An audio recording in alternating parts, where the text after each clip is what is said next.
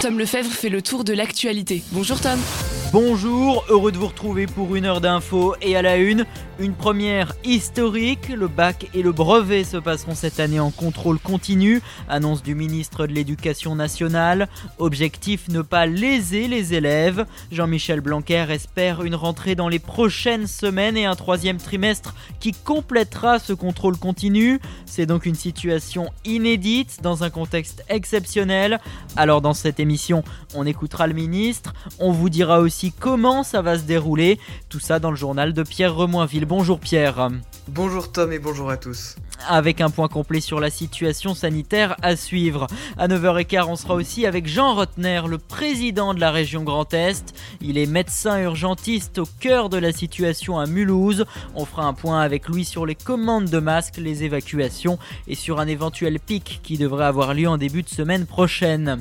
9h25, les décryptages de l'info. Le pays vit au ralenti. Kylian Ferry nous fera le point sur les fake news en termes d'économie. Isabelle Géanin dans la foulée des hôtes indélicats, c'est le nom de sa chronique. Autre invité à ne pas louper, Jérôme Vol, président de la commission emploi à la FNSEA. Les agriculteurs qui ont besoin de main-d'œuvre pour continuer de nourrir le pays, rendez-vous à 9h45. Et puis dans cette émission, on va parler culture, c'est important. Avec Jimmy Minot, on reviendra sur l'invention des ambulances. Avec Sylvain Nova, l'hommage des stars aux soignants. On vous donnera aussi le top 3 des films à regarder et un conseil lecture pendant le confinement. Bonjour Aurélien Cardozo. Bonjour. Et on se profile vers un week-end ensoleillé. Eh bien, c'est une certitude, le printemps est bel et bien installé dans la région. Le soleil sera au rendez-vous aujourd'hui avec tout de même quelques nuages dans la matinée, mais qui devraient rapidement se dissiper. Les températures, elles, sont très douces avec un maximum de 15 à 16 degrés en moyenne sur la région. A tout à l'heure Aurélien. Jusqu'à 10h, Tom Lefebvre sur Meuse FM. On se réveille ce matin avec un triste bilan, 588 décès de plus en 24 heures en France, Pierre. Oui, ce sont 6507 personnes qui sont mortes du coronavirus en France, dont 1416 en EHPAD. Nos hôpitaux comptent 6600 patients en réanimation, mais depuis le début de l'épidémie, 14 000 personnes ont guéri, c'est important de le dire aussi. Et sachez que dans le département de la Meuse, 25 personnes sont décédées à l'hôpital, 23 en EHPAD, toujours 154 hospitalisations et 20 personnes en réanimation. Sachez que dans le Grand Est, la surmortalité sur les dernières semaines est de 19% par rapport à l'année dernière. Et pendant cette période, une seule consigne, restez chez vous, les contrôles continuent en Meuse. Près de 5000 dans tout le département, 400 verbalisations entre Verdun et Bar-le-Duc depuis le début du confinement, le département qui se félicite d'un respect des consignes. Samuel Hazard, le maire de Verdun, a fait savoir qu'il n'était pas envisagé d'instaurer un couvre-feu. Dans le même temps, c'est 125 000 masques qui ont été reçus en Meuse cette semaine, une commande de la région pour venir en aide aux hôpitaux, maisons de retraite et infirmiers qui se plaignaient d'une pénurie de matériel médical. Les entreprises et associations locales se mobilisent elles aussi. La Fédération départementale des syndicats des exploitants agricoles a offert 150 combinaisons et 400 surchaussons à l'hôpital de Verdun. Et on sera tout à l'heure avec Jérôme Vol, président de la commission emploi à la FNSEA. C'est donc désormais officiel, il n'y aura pas d'épreuve à la fin du mois de juin pour le baccalauréat de cette année, Pierre. Oui, c'est Jean-Michel Blanquer qui l'a annoncé en conférence de presse hier matin.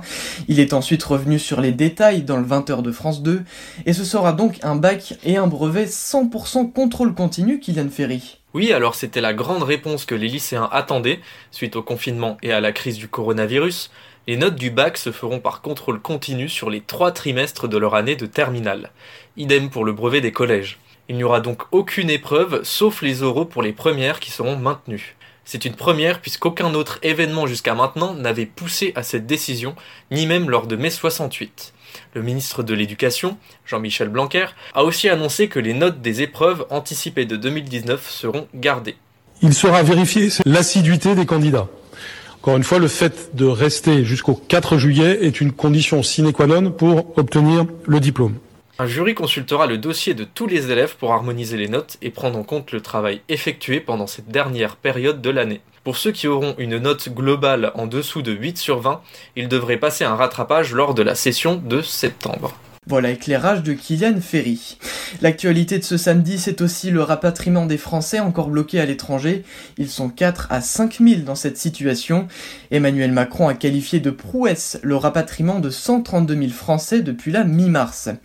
Didier Lallemand reconnaît une erreur. Le préfet de police de Paris avait déclaré que les malades aujourd'hui hospitalisés sont ceux qui n'ont pas respecté le confinement. Il a présenté hier soir ses excuses et assure regretter ses propos. Premier de vacances pour la zone C sont concernés les académies de Paris, Montpellier, Toulouse et Versailles. Pas question de partir en vacances, préviennent les autorités. 160 000 forces de l'ordre sont mobilisées pour faire respecter le confinement.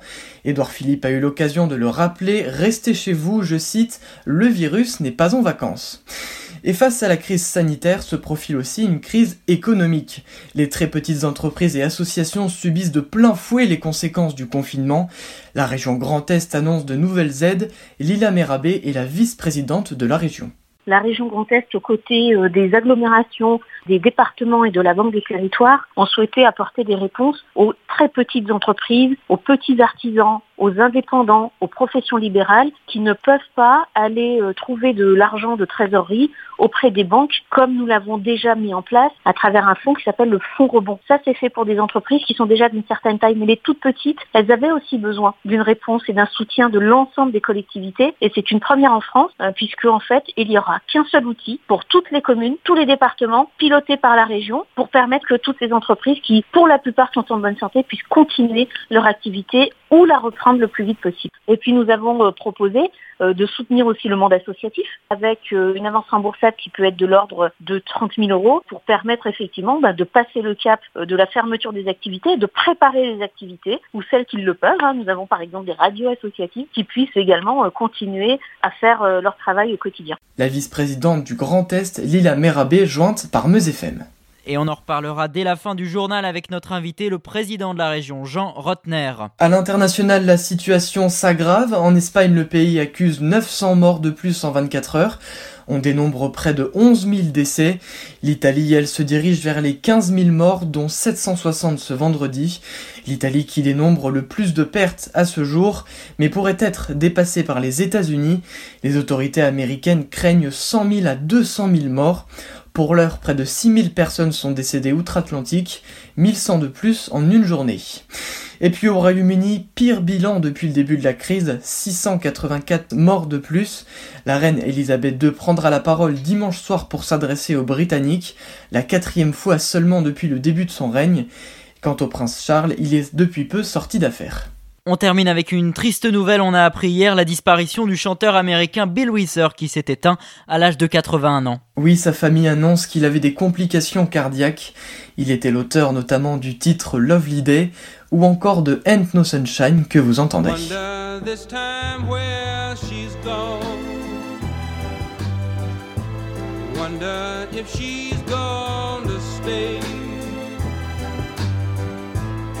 Ain't no sunshine when she's gone, and this house just ain't no home anytime she goes away.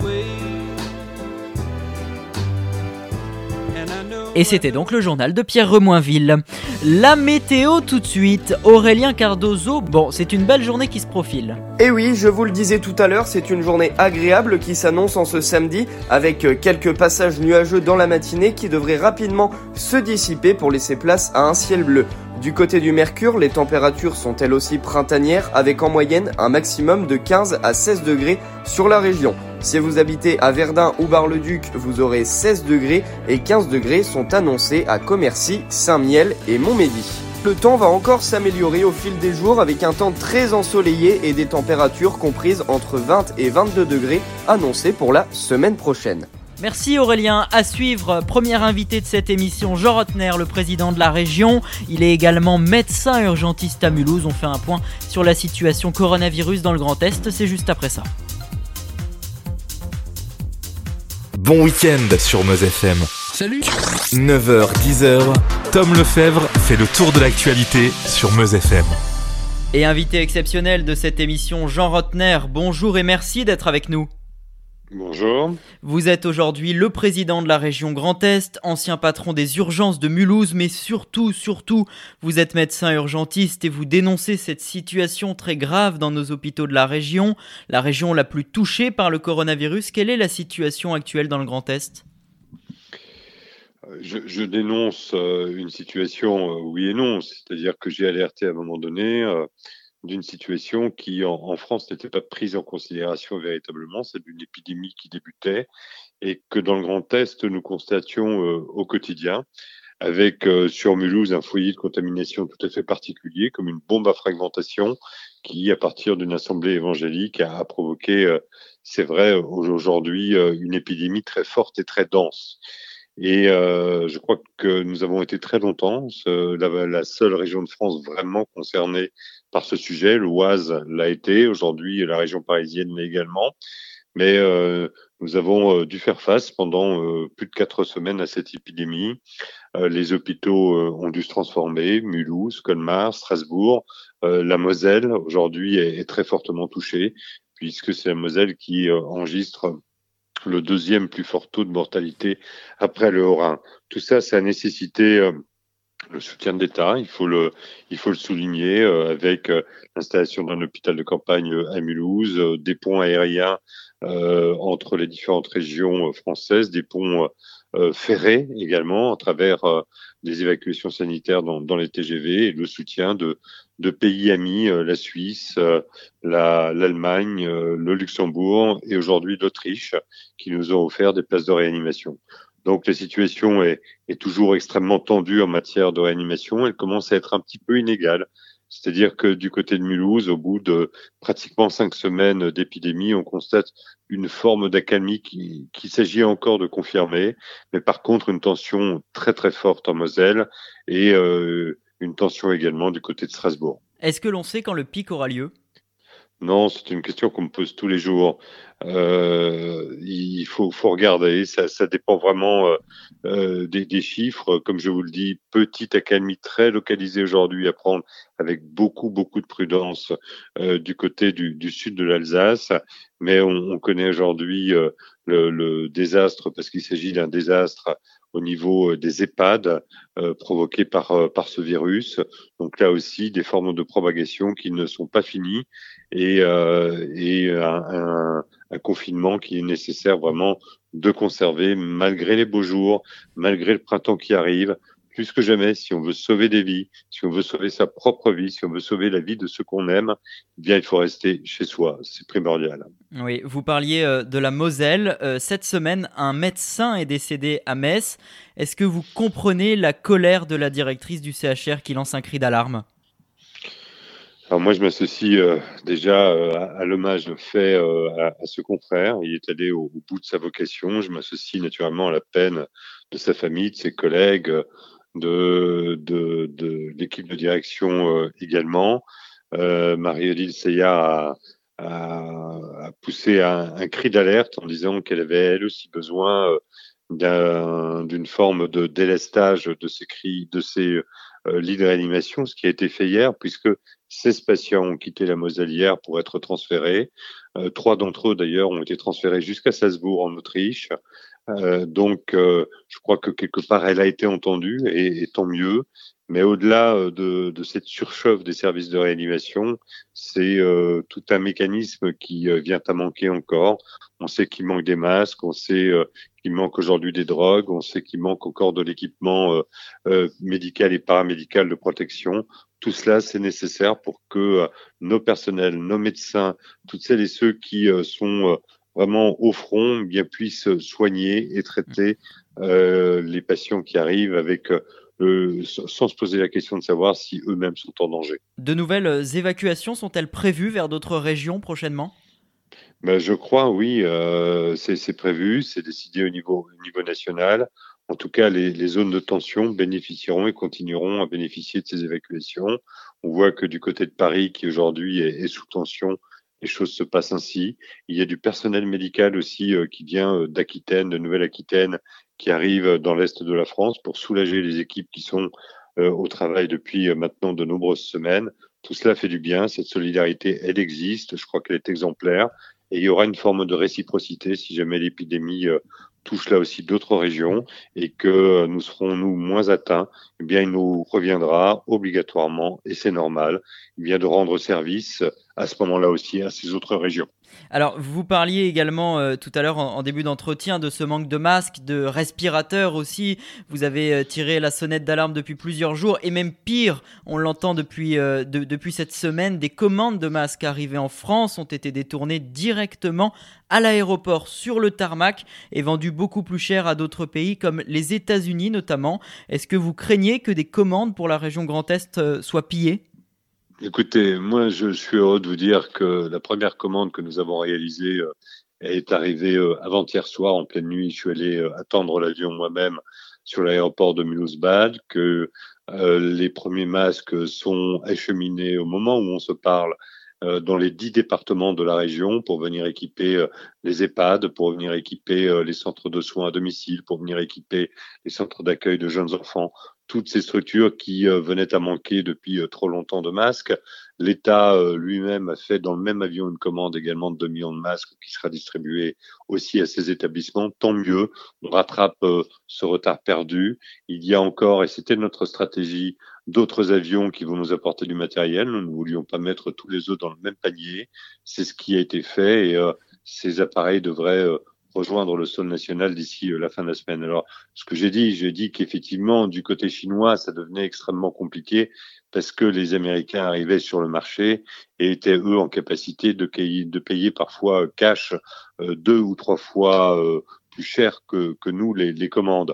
Euh, mais ne vous inquiétez pas, nous sommes vigilants. J'ai mis en place une cellule et nous nous battons tous les jours pour que nos commandes arrivent. Et euh, jusqu'à présent, elles sont toujours arrivées et nous continuerons comme cela. Il en va de, de soi. Moi, je me battrai jusqu'au dernier moment pour que les masques commandés n'arrivent pas simplement sur le territoire national, arrivent chez nous et arrivent aux professionnels de santé qui en ont besoin. Donc, il ne faut pas se méfier des autres pays?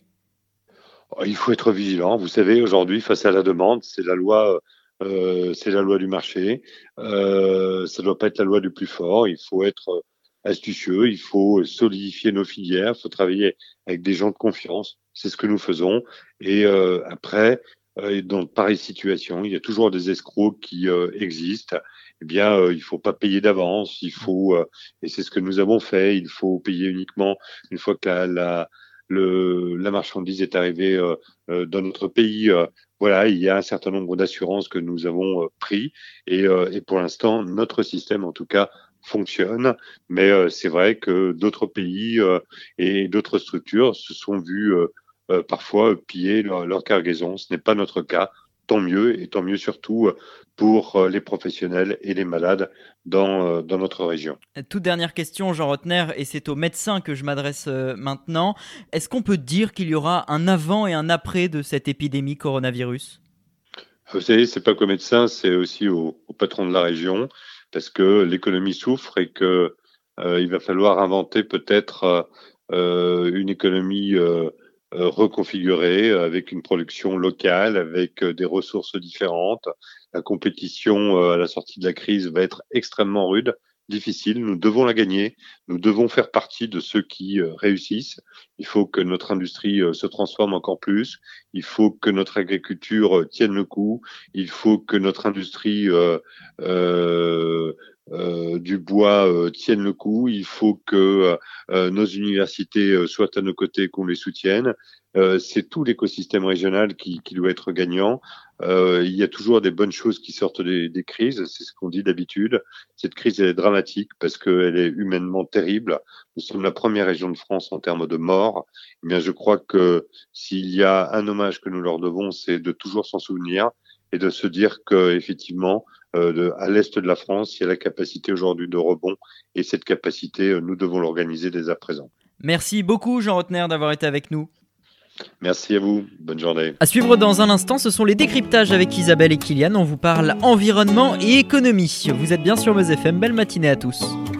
Sans la Vous venez d'écouter Les Enfoirés, leur dernier titre à côté de toi. Merci d'être avec nous sur Meuse FM. On continue cette émission évidemment dédiée une nouvelle fois euh, au coronavirus. Euh, avec euh, Kylian, on parle économie comme chaque semaine et là on parle des fake news puisqu'elles sont super nombreuses, Kylian. Et oui, Tom, le problème des fake news est de plus en plus présent dans notre société depuis quelques années et il s'avère qu'elles se propagent bien plus vite en cette période de confinement. L'une d'elles disait notamment que le gouvernement avait interdit les licenciements. Il s'agit d'une mésentente générale suite à une phrase prononcée par la ministre du Travail, Muriel Pénicaud, qui en réunion a dit en confinement zéro licenciement. En effet, les patrons ont toujours le droit de licencier leurs salariés, il s'agit juste là d'un problème de compréhension.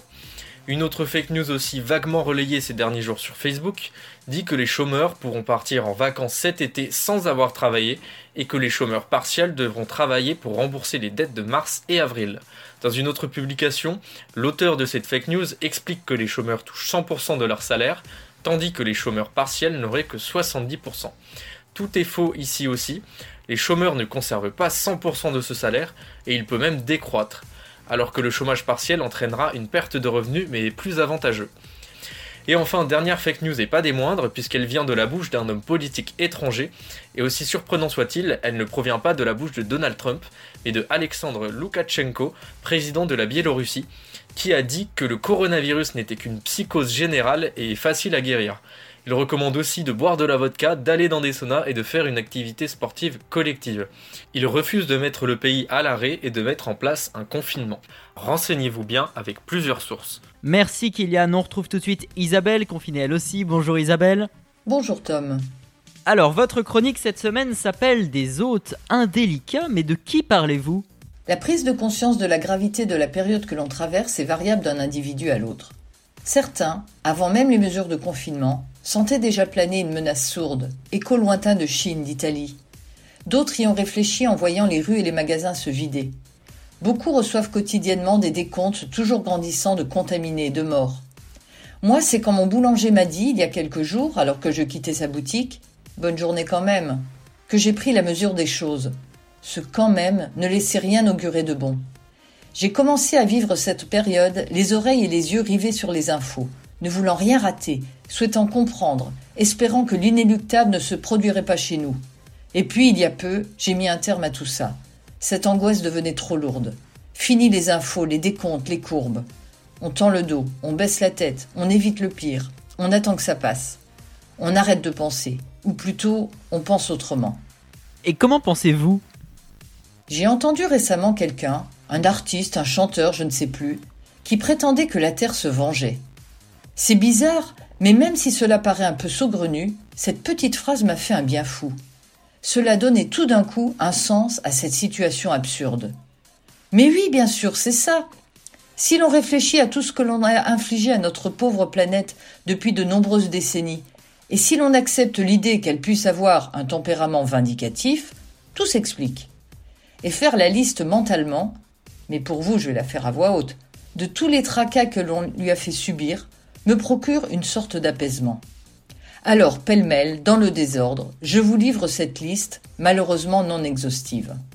Les déchets plastiques qui asphyxient les océans, les émissions de CO2 qui font grimper la température, les effluents chimiques agricoles qui tuent les sols et polluent les eaux, les déforestations qui désoxygènent la planète, les émissions de particules fines qui nous asphyxient, les extractions de gaz de schiste, de minerais, de métaux rares aux méthodes terriblement polluantes, les rejets industriels qui contaminent les sols et les eaux, les canicules qui provoquent sécheresse et incendies, les émissions de chlore et de brome qui détruisent la couche d'ozone, l'agriculture intensive qui fait chuter la biodiversité, le déclin des abeilles, des oiseaux et plus généralement de milliers d'espèces. Il est évident qu'en tant que simple hôte de notre seule et unique planète, nous n'avons guère appliqué les règles élémentaires de vie en commun et de respect des lieux, et nous nous sommes montrés pour le moins indélicats. Alors, au final, je ne pense pas que la Terre se venge, bien sûr, mais pendant que nous courbons les chines en nous demandant bien jusque quand tout cela va durer, elle, imperturbable, continue de tourner, avec un léger mépris, je trouve. Merci Isabelle et à la semaine prochaine. Dans la prochaine demi-heure, on s'évade puisque c'est important. On va parler culture d'ici à 10h avec de l'histoire, de la musique, de la lecture et du cinéma. Et puis à 10h moins le quart, mon invité sera Jérôme Vol, il est directeur de la commission emploi à la FNSEA. Mais pour l'instant, à 9h30, le rappel des titres, c'est avec vous, Morgane Delabarbé. Bonjour. Meuse F. L'heure tout de suite de retrouver notre ami Jimmy Minot. Bonjour Jimmy. Bonjour Tom et bonjour à tous.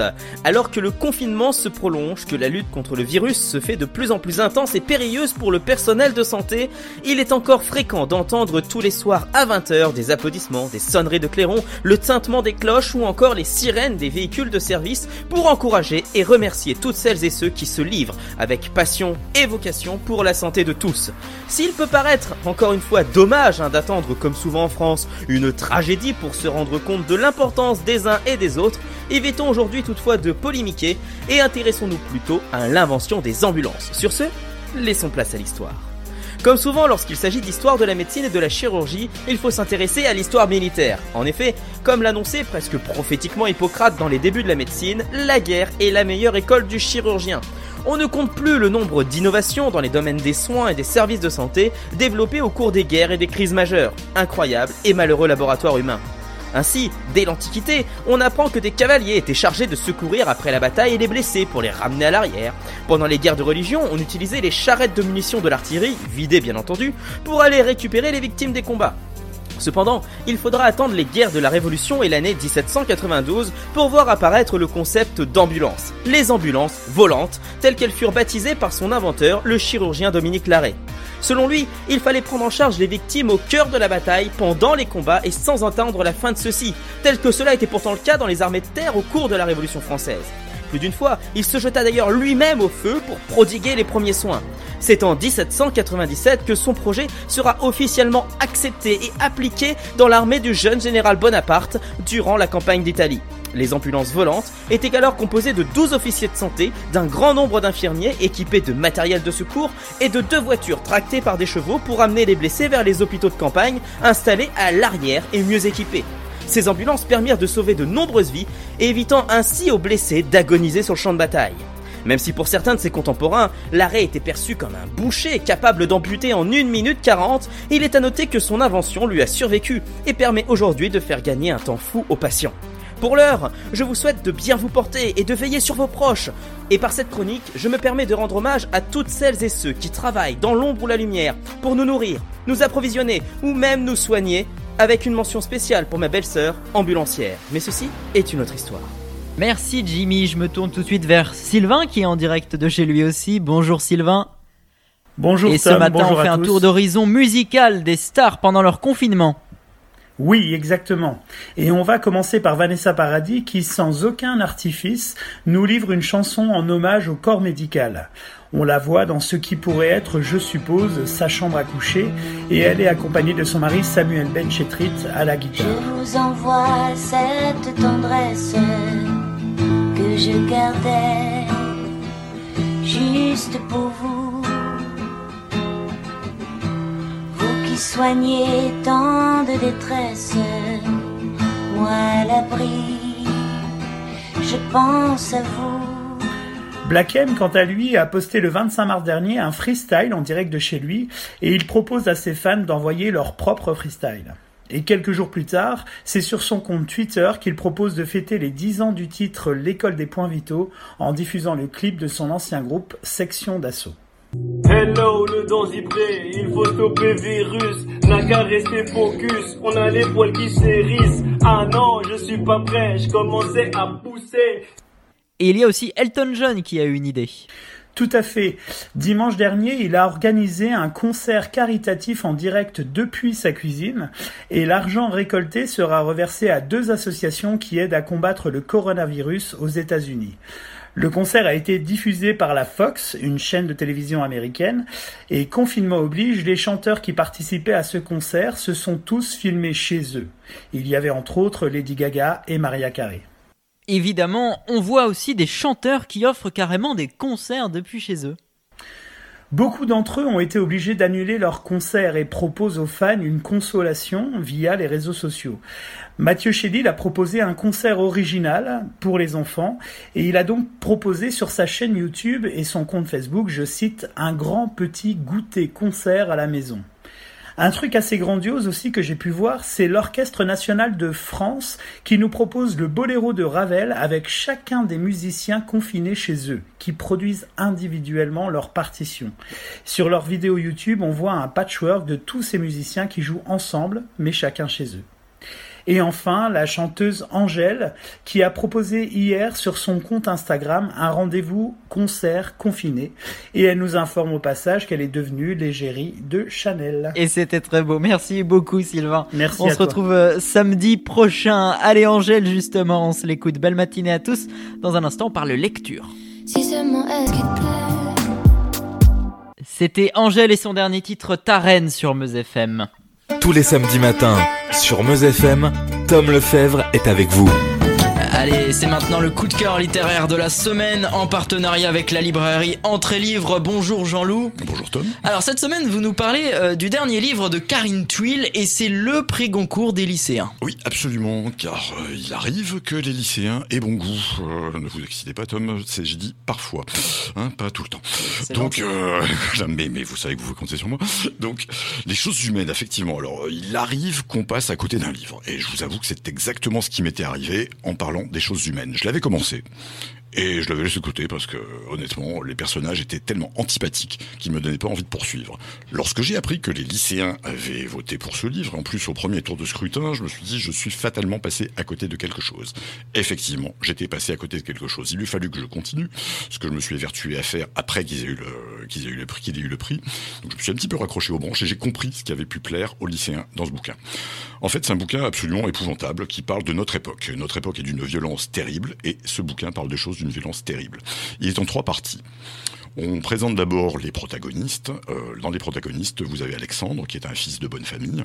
Papa est euh, journaliste politique, et disons que c'est le genre de mec qui ferait absolument n'importe quoi pour durer et pour rester en place. Il est vraiment prêt à tout. Euh, il n'est jamais disponible pour sa famille, et tout ce qui l'intéresse, ce sont les performances. Lui-même vient d'un milieu très modeste, a eu des problèmes dans sa jeunesse, et on peut dire qu'il les fait un petit peu payer à son fils d'une certaine façon. La maman, idem, est une, une écrivaine tout à fait connue et reconnue, mais qui n'a pas beaucoup de temps non plus pour s'occuper de son enfant. Donc voilà un gamin qui a connu tout ce qu'il pouvait avoir, qui est très intelligent, très brillant, mais qui n'a jamais connu l'amour. D'un autre côté, une jeune femme qui, elle, a été élevée euh, dans un milieu juif orthodoxe, qui a connu les attentats de Toulouse, qui depuis est à Paris, mais qui a un petit peu de mal à se remettre psychologiquement. Les deux jeunes vont se rencontrer. Donc première violence, je dirais, c'est la violence de l'éducation que reçoivent ces deux jeunes. Deuxième partie, nous sommes dans la partie, on sent qu'il va se passer quelque chose. Je ne vous dis pas exactement quoi, mais il va être question d'un viol c'est effectivement quelque chose de très violent, ainsi que les conséquences qui en découlent. Le problème, c'est que la version que racontent les deux est parfaitement crédible. C'est-à-dire que le garçon n'a pas conscience, venant d'un milieu qui vote les lois, qui fait les lois, qui commente les lois, mais qui pense que les lois ne sont pas pour eux, eh ben, il, pense qu'il n'a rien fait de mal. Et la jeune fille, elle, a vécu ça comme un viol, mais absolument terrible, aussi bien psychologique que physique. Elle est dans un état euh, tout à fait incroyable, elle a un mal de fou à s'en remettre. Ce qui est tout à fait normal. Troisième violence, je dirais, c'est la violence de la justice et du jugement de la société, puisque bien évidemment, les deux vont être tout à fait attaqués par les réseaux sociaux, ils vont subir des attaques absolument abominables. Donc j'ai compris qui avait pu intéresser les gens de cette génération.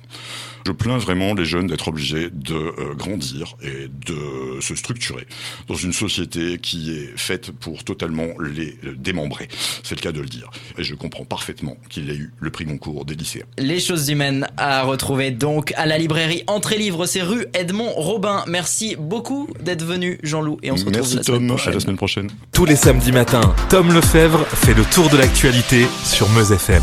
Et invité de cette émission, Jérôme Voll, président de la commission emploi à la FNSEA. Bonjour monsieur.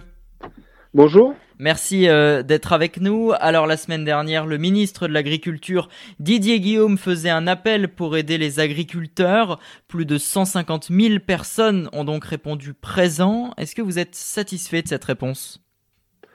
Oui, nous avons mis en place à la FNSEA avec euh, l'Association nationale de l'emploi et la formation en agriculture et, une start-up qui s'appelle Mission, donc des bras pour ton assiette. cette initiative, plus de 150 000 personnes, 173 000 à, à l'heure où nous parlons, qui sont inscrits sur notre site de personnes candidates à, venir épauler, à travailler en agriculture. Donc, on, on peut être que satisfait de, de cette prise d'initiative et, et, on peut remercier aussi le ministre de l'Agriculture d'avoir mis en avant euh, cette initiative. Alors, quel type, quel type d'emplois sont à pourvoir? Les, les, types d'emplois à pourvoir sont essentiellement des, des, emplois saisonniers liés à des mises en culture, euh, des récoltes, mais aussi euh, des semis. Donc, on a tout type de, de, de, de compétences que l'on a besoin dans nos entreprises agricoles. Euh, il faut savoir qu'entre mars, avril, mai, nous avons besoin environ de 200 000 saisonniers dans nos entreprises agricoles pour euh, à la fois récolter et mettre en culture. Donc, euh, on a sur les 200 000 saisonniers, on en a beaucoup au niveau territorial, mais on avait aussi euh, une partie de travailleurs étrangers qui, qui venaient dans notre secteur, qui malheureusement cette année ne pourront pas venir. Et, euh, et, le fait de chômage partiel, de non-activité d'un certain nombre de secteurs, d'indépendants, euh, nous a interpellé, nous a dit peut-être qu'on pourrait euh, matcher entre des personnes qui n'ont pas d'activité, qui ont envie peut-être de participer à une activité, et des personnes comme nous, employeurs de main-d'œuvre, où notre activité ne peut pas s'arrêter, euh, pour, euh, pour essayer de voir comment on met en relation ben, toutes ces personnes dans une période de confinement où, où la sécurité sanitaire doit être au rendez-vous avant tout mais que l'activité économique ne peut pas s'arrêter, notamment pour le secteur agroalimentaire et agricole que nous représentons. Et donc, euh, que ce soit les petites et les grandes exploitations, elles sont toutes concernées? Aujourd'hui, en, agriculture, on a environ 390 euh, 000 exploitations agricoles. Et dans les 390 000 exploitations agricoles, nous avons à peu près 130 000 employeurs de main-d'œuvre. Euh, et sur ces euh, 130 000 employeurs de main-d'œuvre, euh, évidemment que toutes les entreprises agricoles n'ont pas besoin forcément de, salariés saisonniers, mais une grosse partie ont besoin de ces, travailleurs saisonniers pour les récoltes, et notamment des filières emblématiques que sont les fruits et légumes, la viticulture, mais aussi euh, euh, des secteurs comme l'horticulture ou autres. Voilà. Alors, pour nos auditeurs qui seraient peut-être tentés pour, vous, pour, pour, venir à votre aide, est-ce qu'il faut avoir de l'expérience, faire partie déjà du monde agricole? Et alors, on n'est pas obligé de, de, de, faire partie du monde agricole, néanmoins, c'est un travail que l'on propose. Ce n'est pas du bénévolat ni euh, du divertissement, donc euh, il faut avoir en tout cas la, la motivation pour venir dans le, le secteur agricole. Et puis, euh, lorsqu'on arrive dans l'entreprise, il y a des prises de consignes, il y a la sécurité santé au travail, il y a euh, toutes les notions d'accident de, de, travail potentiel. Donc, euh, il y a normalement une formation qui se fait de chaque personne qui arrive dans une entreprise pour justement faire en sorte que la personne, même si elle n'a pas travaillé dans le secteur agricole, soit en capacité d'éviter euh, des accidents et en capacité de pouvoir agir dans l'entreprise. Oui, vous parliez de consignes. Est-ce que des conditions de travail euh, spécifiques ont été mises en place en pleine crise sanitaire euh, du coronavirus? Ben, Il faut éviter euh, très clairement dans les entreprises, on évite tout ce qui est rassemblement euh, collectif de prise de consignes le matin. On fait par petits groupes avec une distance entre les personnes. Euh, Lorsqu'on a des masques, on essaie de fournir des masques. Il y a évidemment euh, tout ce qui est lavage des mains et, capacité à, pouvoir régulièrement se laver les mains. Euh, éviter tout rassemblement, éviter la proximité entre les salariés, prendre la température des salariés le matin, enfin, euh, si les salariés sont d'accord évidemment, mais on, on essaie de tout faire en agriculture comme dans les secteurs qui sont concernés aujourd'hui pour éviter qu'il y ait un développement de la maladie, on n'a pas envie de porter cette responsabilité. Mmh. Alors, alors, vous continuez euh, à être au front. Vous nous confirmez qu'aucune pénurie euh, alimentaire n'est à prévoir?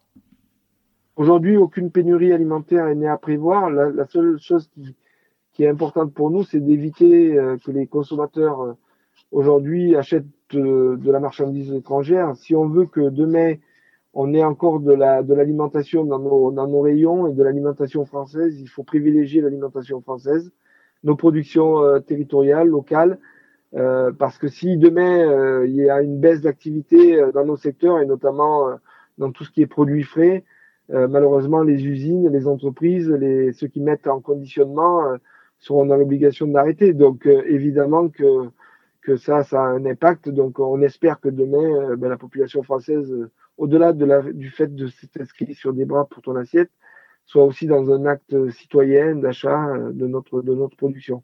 Et si il y a de l'achat de notre production, nous, on est en capacité de pouvoir fournir l'alimentation française, il n'y aura pas de pénurie. L'appel est donc lancé. Et donc, si on veut s'inscrire, on rappelle le site internet? Des bras pour ton assiette. C'est un site assez euh, facile à, en accès. Par contre, on vous demande de bien renseigner, de faire en sorte d'être le plus précis possible sur vos attentes, vos besoins, euh, votre capacité d'intervention. Parce que si vous voulez être mis en relation avec des employeurs et, et au plus proche de votre de lieu de domicile, il faut qu'on ait tous les renseignements qui vont avec. Des, bras pour ton assiette. Très bien, c'est noté. Merci beaucoup Jérôme Vol d'avoir été avec nous. Merci à vous. Je rappelle que vous êtes président de la commission emploi à la FNSEA. Trampoline, c'est un hit que vous avez découvert sur Meuse FM. Tous les samedis matins sur Meuse FM, Tom Lefebvre est avec vous. Et bonjour Toninkas. Salut Tom, bonjour à tous. Alors avec vous habituellement on parle cinéma, ça va être compliqué de parler des nouveaux films puisque l'ensemble des cinémas est fermé, mais on va parler avec vous d'un top 3 des films et des séries à regarder pendant le confinement. Exactement, un top 3. Je vais donc faire en sorte de vous motiver à découvrir ou redécouvrir deux films que j'adore et une série qui pourront vous faire passer le temps et de bons moments seuls ou à plusieurs. Donc mon premier film sera un classique, Le Dictateur. Film réalisé, produit, écrit et joué par Charlie Chaplin en 1940. C'est d'ailleurs son premier film parlant. L'histoire, une satire sur l'Allemagne nazie. Bien que conçu au début de la Seconde Guerre mondiale, ce film anticipe la possibilité d'une nouvelle guerre en Europe, en même temps qu'il rappelle la brutalité du régime nazi. Le film a été réalisé avant l'entrée des États-Unis dans cette guerre. Il fut le plus grand succès commercial de Chaplin et contribua à mobiliser l'opinion publique nord-américaine en faveur des démocraties européennes. La distribution, Charlie Chaplin, qui incarne le barbier juif et Adenoid Inkel, Paulette Godard, qui joue Anna, et Jack Hockey, qui incarne Benzino Napoleoni, la caricature de Benito Mussolini. En soi, tous les films de Chaplin sont tous bons à voir durant ce confinement. Mon deuxième film est un film français, le film Ciao Pantin, de Claude Berry, avec Coluche, Richard Anconina, Agnès Soral ou encore Philippe Léotard. Ce film date de 1983. Nous connaissons Coluche comme comique, amuseur public, provocateur. Mais dans ce film, il est naturel, avec sa fragilité, sa sensibilité. Et c'est, pour moi son plus beau film. Ce, ce film est l'un des plus primés au César avec cinq récompenses, dont le César du meilleur acteur pour Coluche, et c'est totalement légitime, et celui du meilleur espoir masculin pour Richard Anconina. Résumé, Lambert, un pompiste alcoolique et dépressif qui croise la route de Youssef Bensoussan, un jeune trafiquant avec lequel il se lie d'amitié. À la suite du meurtre de celui-ci, il décide de le venger, aidé par Lola qui a eu une relation avec Ben Soussan. Lambert sait dans quoi il s'embarque. Mais pareil comme pour Chaplin, tous les films de Coluche sont tous bons à voir. L'aile ou la cuisse, Inspecteur la bavure, Banzai et tant d'autres. Et mon choix de série, Friends. Le confinement va durer encore quelques semaines et avec ses 10 saisons et ses 236 épisodes, ça devrait vous occuper un peu. Et puis, avec Rachel, Monica, Joey, Chandler, Phoebe et Ross, il y a quand même de quoi bien se marrer. Alors avec tous les films qui existent et toutes les séries, restez chez vous et cultivez-vous. Merci Tonin. Allez, la météo de ce samedi, Aurélien Cardozo. Eh bien, nous retrouverons sur la région un grand ciel bleu ensoleillé malgré quelques passages nuageux annoncés dans le courant de la matinée, mais qui devraient rapidement disparaître. Du côté des températures, elles seront douces avec en moyenne un maximum de 15 à 16 degrés sur la région.